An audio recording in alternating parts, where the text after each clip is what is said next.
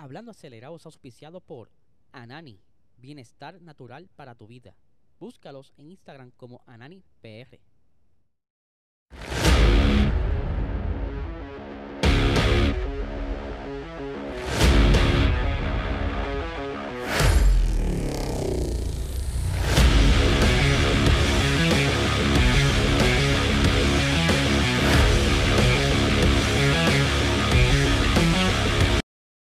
Saludos amigos fiebre bienvenidos a todos a otra edición más de Hablando Acelerable. Habla Eliezer, espero que se encuentren bien. Ya estamos a mitad de semana, miércoles, ombligo de semana. Estamos aquí cansados, pero trayendo todas las noticias actualizadas para ustedes.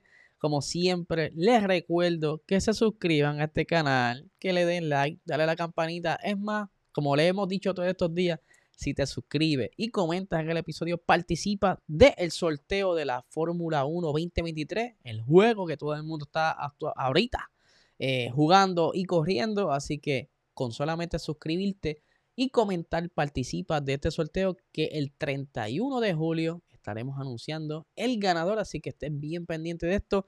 Les quiero mandar un saludo a mis buenos amigos allá en GLA accounting, que estos son las personas que han ayudado, ¿verdad? Que las cuentas y las finanzas de Puerto Rico Racing Sports estén al día y que siempre nos dan esa consultoría y toda su mentoría para poder seguir echando adelante. Así que un saludito a ese corillo y sígalos en Instagram como GLA Accounting. Así que para más información, búsquenlo por ahí. Aquí les dejo eh, la descripción, sus eh, redes sociales.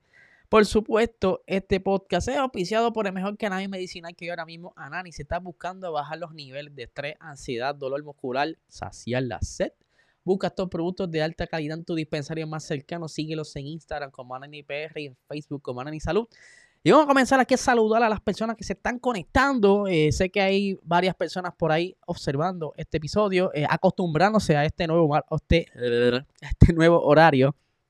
Eh, por aquí estamos. Tenemos a Spillover por ahí. Dímelo que ya se está cocinando por ahí la segunda temporada de la GT League. Y los muchachos están practicando esa primera ronda. Esa. Le voy a adelantar. La primera carrera de la GT League será en Red Bull Ring. De noche y no se sabe si va a llover, va a llovinar, va a caer granizo, no se sabe. Así que los muchachos se están preparando eh, practicando en todos los ambientes de clima posible para darnos una muy buena carrera. Que por supuesto, quiero comenzar hablando en este episodio sobre la carrera pasada de la Esports F1 League que pasó el jueves pasado y que, vale la redundancia, y que mañana jueves se estará llevando a cabo la segunda ronda. Y hay que decirlo que comenzó de una manera bastante picosa excitante, eh, alegre la, temporada.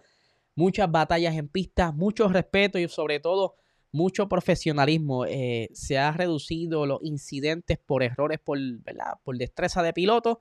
Saludos Balba, llegó por ahí eh, sediento de la sabiduría de Hablando Acelerado, como siempre Balba pana del, del podcast y del chat acelerado. Como les decía, eh, los muchachos estuvieron haciendo tremenda carrera. Si no la has visto, puedes buscarla aquí en este canal, en, la librería, en el playlist de Esports F1 League. Eh, de verdad, tremenda carrera. Mañana promete. Algo que está bien curioso de esta apertura o comienzo de temporada es que Edwin, eh, actual líder de la liga, ya mismo discutimos rapidito los standings, eh, no tiene su mayor contrincante porque Ryan decidió no renovar el contrato con su equipo de McLaren, decidió bajarse esta temporada, tomar un descanso que la estaba llevando con una mano, llevaba dos temporadas, dos campeonatos y Edwin quedando subcampeón, así que ahora Edwin tiene la oportunidad de llevarse eh, esos 100 dólares, porque para que no sepa, en esta liga, eh, el primer lugar se lleva 100 dólares el segundo 75 dólares y el tercer lugar 50 dólares auspiciados, por supuesto, por Anani, o sea, los duros de, los cannabis medicinal, pero que, ¿verdad? Ya tenemos por aquí lo que son los standings luego de esa primera ronda. Vamos a ver por aquí quién está, como les dije, Edwin está dominando eh, los números, ya con 26 puntos por delante, seguido de su compañero Cristian Santana con 18 puntos. CrossX poco a poco iré incluyendo los nombres de pila. Hay, hay pilotos que son nuevos y que no todavía no tengo sus nombres de pila, pero sí tengo aquí sus ah, eh, identificaciones de PlayStation o de, esports. Eh, en el tercer lugar tenemos a CrossX con 15 puntos, Pinkolo 00725 con 12 puntitos. En la quinta posición, Gavilan 23 1406 con 10 puntos. Jerry El Hiel con 8 en la sexta. Eh, tenemos por aquí eh, a Fear 900 en la séptima con 6 puntitos. Shiro 5TV eh, tiene 4 puntitos en la octava. En la novena tenemos a Isra con 2 puntitos. Y a Chinis en la décima con un puntito. Mientras que actualmente el campeonato de constructores anda con Mercedes por delante. Algo que le encantaría ver por ahí en la vida real a Toto Wolf pero lamentablemente solamente en el mundo del eh, simulador y dentro del universo de PR Racing Sports. En el segundo lugar tenemos Alfa Tauri con 22 puntos, Williams en el tercer puesto con 19, Ferrari en el cuarto lugar. Eh, más de lo mismo, ¿verdad? Se parece a lo que está pasando ahora mismo por ahí. Con 8 puntos, Haas quinto lugar con 6 puntos. Alpine el sexto con 2 puntos, séptimo Aston Martin con un punto y el resto no pudo conseguir puntos. Pero según terminaron en esa primera ronda, octavo McLaren, noveno Red Bull. Oigan esto, gorillos, Red Bull, noveno, solamente se ve esto aquí. Y décimo, Alfa Romeo. No está tan lejos de la realidad. Así que vamos a ver cómo les va a los muchachos mañana. Eh, están preparándose igual que los muchachos de la GT League. Pero ahora vamos a pasar a unos temas más interesantes. Eh, o sea, no, le quito la importancia pero algo súper nítido que estuvo pasando hoy. Para los que no conocen, eh, la F1 Academy es una iniciativa de la Fórmula 1 y la FIA para ayudar a estas chicas pilotos a desarrollarse y tener una plataforma donde puedan más adelante saltar ya sea Fórmula 3, Fórmula 2 y quién sabe si algún día les den la oportunidad de llegar a la Fórmula 1.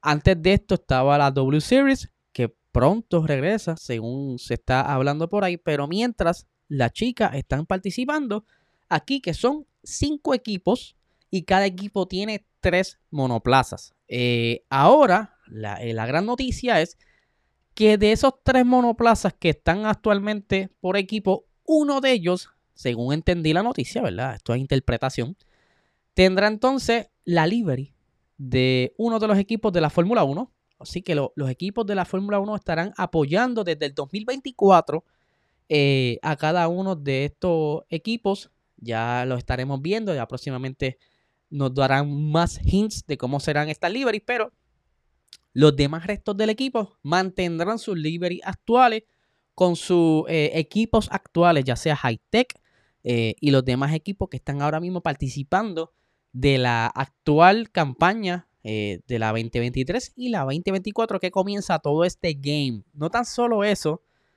sino que también la F1 Academy será parte del calendario de la Fórmula 1. ¿A qué me refiero con esto? Algo similar le estuvieron haciendo con la W Series en un momento dado cuando la Fórmula 1 le decidió a darle el apoyo. Eh, y lo que hacían era que si tenían seis rondas, las incluían dentro de la logística de la Fórmula 1, ya sea que si el primer, la primera ronda será en, en Bahrein, pues ya para esa primera ronda, la Fórmula 1 les ayudará a las muchachas a llevárselo para Bahrein y serán parte de todo el calendario y la agenda de ese fin de semana eh, de la Fórmula 1. Saludos por aquí a Juniel, muy buenas tardes, seguro que sí, estamos, no importa, con que llegue y nos salude, el cariño siempre es aceptado, ¿verdad? Que estén por ahí dando la, el apoyo a este canal, se les agradece de verdad. Eh, y como les decía, eh, esto le da un salto más adelante, algo que pudo haber sido la W Series, pero mi entender es que hubo mano negra. Estos son pensamientos míos, no me hagan caso. Hubo mano negra detrás de todo esto. La Fórmula 1 dijo contra. Aquí una buena oportunidad de hacer profit y se lo está llevando otro gorillo. Así que vamos a ver de qué manera le tumbamos el kiosco a la W Series para nosotros quedarme con esto. No, eso son cosas mías, no me hagan caso. Ahora, pero qué bueno, ¿verdad? Que esto es una plataforma y de hecho también van a haber eh, posibles pilotos que están este, trayendo los equipos. Por ejemplo, si eh, Aston Martin decide traer una de sus chicas del programa de la Academia de Pilotos, pues la van a incluir ahí, al igual que Ferrari. Todo esto va a estar bien chévere, la dinámica va a mejorar. Así que qué bueno por la F1 Academy que está siendo parte y agrandando ¿verdad? sus objetivos y, metas. Está bien chévere. Para el que no sepa, eh, Susie Wolf es la que está manejando todo esto, así que hay futuro ahí. Ahora, vamos a hablar un poquito de Aston Martin ya que lo traímos a la mesa. Eh, hemos estado conversando en estos días, ¿verdad? De qué le habrá pasado al equipo luego de que empezó de lo más chévere, con todo ese hype, por ahí viene la 33 de Fernando, pero recientemente estuvimos conversando de, la, las teorías de Fernando Alonso, de que él creía que, ¿verdad? que la, los neumáticos introducidos en Silverstone fue lo que lo estuvo afectando, pero ya todo eso se puede descartar, porque así es su propio equipo de ingenieros, lo ha estado hablando en estos días. Eh, desde Mike Crack y diferentes ingenieros de, su departamento han indicado, mira, mano, aquí no hay ninguna, ¿verdad? conspiración en que los neumáticos nos haya afectado. Simplemente eh, la agenda, según las mejoras de los demás equipos, han estado por delante de nosotros. Es por eso que ellos están reaccionando eh, a, estas mejoras. Y me detengo un momento para saludar aquí a Adriel Sánchez. Hola, primera vez. Uh, saludos, saludos, Corillo. Qué chévere que esté aquí en el en vivo. Eh, como les decía, van a estar reaccionando el equipo de Aston Martin a esta, a esta ola de, mejoras como ¿verdad? McLaren, que dio ese salto y ha mejorado casi un segundo de, de, por vuelta. Pero por ahí vienen mejoras tanto para el Gran Premio de Sandburg como para Monza, que según Aston Martin pudiera estar regresando entonces a lo que era sus inicios, ¿verdad? A estar cerca al podio, a poder intentar conseguir la 33, porque según Aston Martin tienen lo necesario para poder regresar a donde estaban y que según ellos entienden todavía no hay mucho espacio en, en, distancia entre los equipos que han echado hacia adelante, me refiero a McLaren, Mercedes, porque ellos dicen, mira, todavía Ferrari está tambaleando con las estrategias, eh, Mercedes, hay circuitos que le funcionan, hay circuitos que no, que como quien dice, su mayor target es igualarlo, pasarle a McLaren. Pero van en buen camino. Yo creo que eh, ellos han hecho excelente trabajo con el mero hecho de haber conseguido puntual en todos estos, eh, todas estas carreras pasadas en comparación con la temporada pasada. yo creo que están bastante mejor y se le puede considerar hasta un éxito esta temporada. Pero son este metas y cosas que pasan, eh, equipos van mejorando. De igual manera, los demás equipos traerán cosas, por lo que veremos quizás un sub y baja de rendimiento de los diferentes equipos a medida que vayan ajustándose y luchando con los poquitos que le queda de tiempo en desarrollo en el túnel de viento. Así que ahora vamos a pasar a un tema bastante chévere. Y es que, de nuevo, este fin de semana viene el, Gran Premio de Spa Franco Champs. Eh, un circuito bastante legendario eh, de los primeros que estuvo en esas primeras eh, fechas de la Fórmula 1 en los años 50 y que siempre nos trae muy buenos recuerdos. Circuito bastante amplio, bastante grande. Serán solamente cerca de unas 40 y pico vueltas. Pero hay algo que ya se está cocinando en el ambiente, que posiblemente haya lluvia. Este fin de semana, según el pronóstico que sale en internet, hay altas probabilidades de que haya lluvia tanto el viernes como el sábado. Les recuerdo que este fin de semana es formato sprint. ¿Qué sucede con el, formato sprint? Solamente tienen una sesión de práctica para hacer todos los ajustes pertinentes al monoplaza en, configuración para poder pasar a las clasificaciones, a la carrera sprint y a la carrera.